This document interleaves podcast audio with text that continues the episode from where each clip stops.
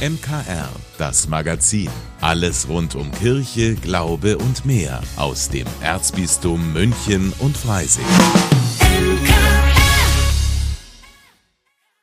Heute mit Ivo Makota. Mit dem Hund an der Leine in den Park gehen, klar. Im Restaurant oder im Laden wird schon ein bisschen schwieriger. Aber in die Kirche kein Problem, sagt Pfarrer Rainer Maria Schießler. Er feiert an diesem Sonntag in der Münchner Maximilianskirche wieder Viechelmesse. Und da sind natürlich alle Tiere herzlich eingeladen. Es kommen vornehmlich Hunde natürlich, kannst du am leichtesten handeln. Wir haben Katzen dabei, die bleiben aber nicht in den Boxen drin. Mäuse habe ich sowieso in der Kirche, also die brauchen wir gar nicht bringen. Aber unser Exot ist immer die Marianne, die seine Schildkröte, die ist genauso alt wie ich, 62 Jahre. Wir begrüßen uns jedes Jahr also überschwänglich. Die kommen bis von Baden-Württemberg, nicht zur Fichelmiss. Für Marianne ist der Gottesdienst also schon zur guten Tradition geworden. Aber auch für Pfarrer Schießler ist es wichtig, dass alle Lebewesen zu ihm in die Kirche kommen können weil es keinen Grund gibt, sie auszuschließen. Das sind Geschöpfe Gottes. Wir haben noch nie Probleme damit gehabt. Und vor allem, was jetzt ganz wichtig ist aus pastoraler Sicht, wir ermöglichen den Leuten in die Kirche zu gehen. Nicht jeder kann sein Tier einfach daheim lassen. Viele sind allein. Nicht jeder kann seinen Hund zum Beispiel abgeben. Also bei uns ist es völlig normal geworden. Ja, und das Angebot nehmen Herrchen und Frauchen auch gerne an. In diesem Jahr sind bei der Viecherlmesse sogar ganz besondere Spürnasen mit dabei. Die Rettungshunde vom BRK in Pfaffenhofen. Die sind echte Lebensretter und haben zum Beispiel in der Türkei schon nach Erdbebenopfern gesucht. Tiere, die so Verantwortung für unser Menschenleben übernehmen. Aber wenn sie spielerisch tun natürlich, gell? so ein Lawinenschutzhund, der sucht heute halt die Opfer, weil er gern sucht, aber er übernimmt die Verantwortung und das muss uns klar werden, dass wir deswegen genauso verantwortlich sind, wie schon im Schöpfungsbericht beschrieben, für die Tiere. Ein ehrenamtliches Engagement, das auch den Besitzern hoch anzurechnen ist.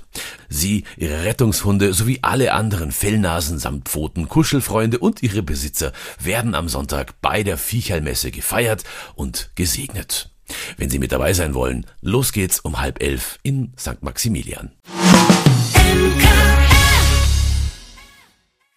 Wer schon mal seine Oma, seinen Opa oder auch die Eltern im Seniorenheim besucht hat, der weiß, die Menschen, die dort arbeiten, leisten Großartiges. Leider gibt es aber viel zu wenige, die in der Pflegebranche arbeiten. Wie die Caritas im Erzbistum München und Freising gegen den Fachkräftemangel angehen will, darum geht es heute bei meiner Kollegin Lydia Jäger in der aktuellen Folge von Total Sozial. Servus, liebe Lydia. Ja, servus, Ivo. Genau, es geht um die Frage, wie schaffen wir es, mehr Menschen für einen Beruf in der Pflege zu begeistern? Und da hat die Caritas jetzt eine neue Werbekampagne gestartet, die die schönen Seiten des Berufs mehr in den Fokus rücken will, statt halt immer nur über die Missstände in der Branche zu reden. Darüber Darüber habe ich mit der Diözesan Caritas-Vorständin Gabriele Stark-Angermeier gesprochen, die die neue Kampagne genauer erläutert hat. Wir haben Fotografien einfach auch gemacht von den Menschen, die wir wirklich haben in unseren Einrichtungen, die wir versorgen, als auch die Menschen, die bei uns auch arbeiten. Das sind echte Gesichter, sind keine Gesichter aus, ich sage jetzt mal, aus der Werbebranche. Also Authentizität war den Machern der Kampagne sehr wichtig. Es steht also der Mensch im Mittelpunkt. Jetzt kann man ja immer viel über die Theorie sprechen, aber wie schaut's denn mit der Praxis aus? Ja, das wollte ich natürlich auch wissen und ich habe deshalb auch mit einer Pflegefachkraft gesprochen, die bei der Caritas arbeitet. Rada, die macht den Job schon seit 30 Jahren und er macht sie immer noch glücklich. Wenn Sie jemanden versorgen und sie sehen danach, wie der versorgt und dankbar ist. Alleine diese Ausstrahlung, diese Dankbarkeit, da sage ich also doch, es hat sich gelohnt. Und natürlich, man geht auch glücklicher und zufriedener nach Hause. Und deswegen bin ich auch nicht ohne Grund so lange in diesem Beruf. Also er nimmt sehr viel, aber er bringt und gibt noch mehr. Sie hat außerdem erzählt, dass sie auch ganz viel positives Feedback von Angehörigen bekommt und das freut sie auch immer sehr. Also es gibt wirklich ganz viele schöne Seiten des Berufs und die gilt es bekannter zu machen. Und genau das will die aktuelle Folge von Total Sozial. Heute ab 19 Uhr, gleich nach dem Gottesdienst hier bei uns im MKR und dann jederzeit als Podcast unter münchnerkirchenradio.de und überall, wo Sie Podcasts bekommen. Am besten gleich abonnieren. Wer durch die Zeit reisen will, besucht in den nächsten Wochen die Landshuter Hochzeit. Alle vier Jahre findet nämlich hier mitten in der Landshuter Altstadt dieses historische Festspiel statt. Das geht zurück ins Jahr 1475. Damals gaben sich Herzogsohn Georg der Reiche und die polnische Königstochter Hedwig das Ja-Wort in der Stiftsbasilika St. Martin. Meine Kollegin Maria Ertl war bei den Vorbereitungen vor Ort. Ein Besuch in St. Martin lohnt ja immer, aber jetzt zur Landshuter Hochzeit gleich noch mehr.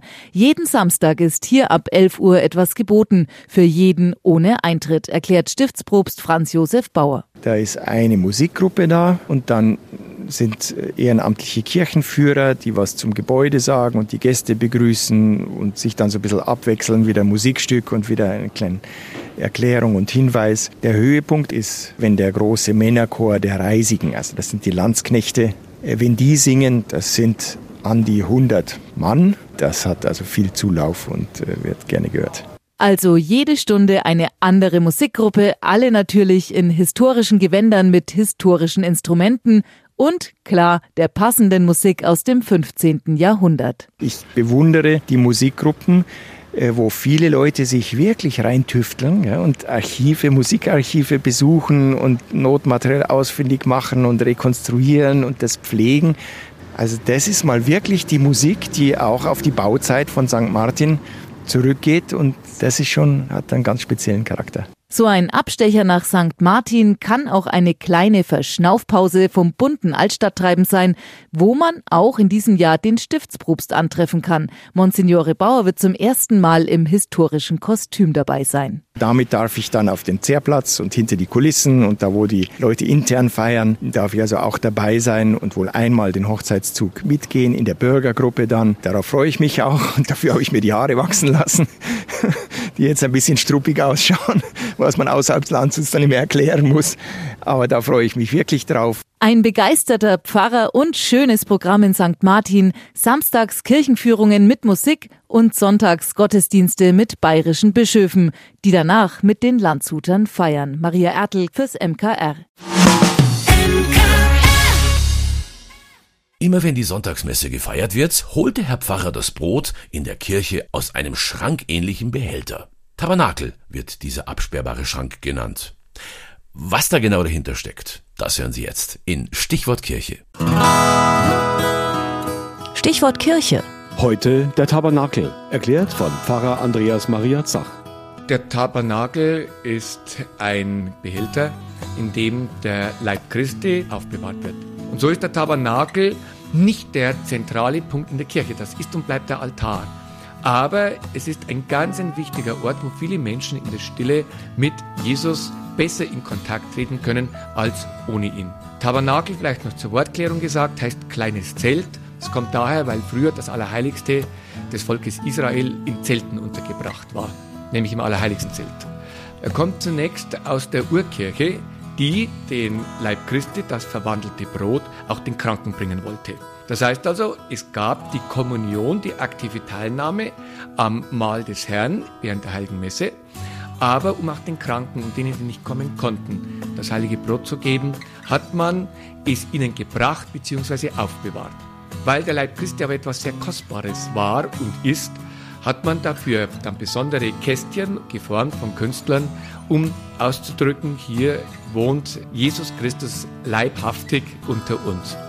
Es hat sich dann daraus eine Tabernakelfrömmigkeit entwickelt. Das heißt, es gab nicht nur dieses Empfinden, Christus ist mitten unter uns während der heiligen Messe, während der Eucharistie, sondern ich kann auch vor ihm beten, ich kann auch vor ihm meine Sorgen sagen, ich kann auch vor ihm in der Stille sein. Stichwort Kirche im Münchner Kirchenradio. Von A wie Ambo bis Z wie Ziborium.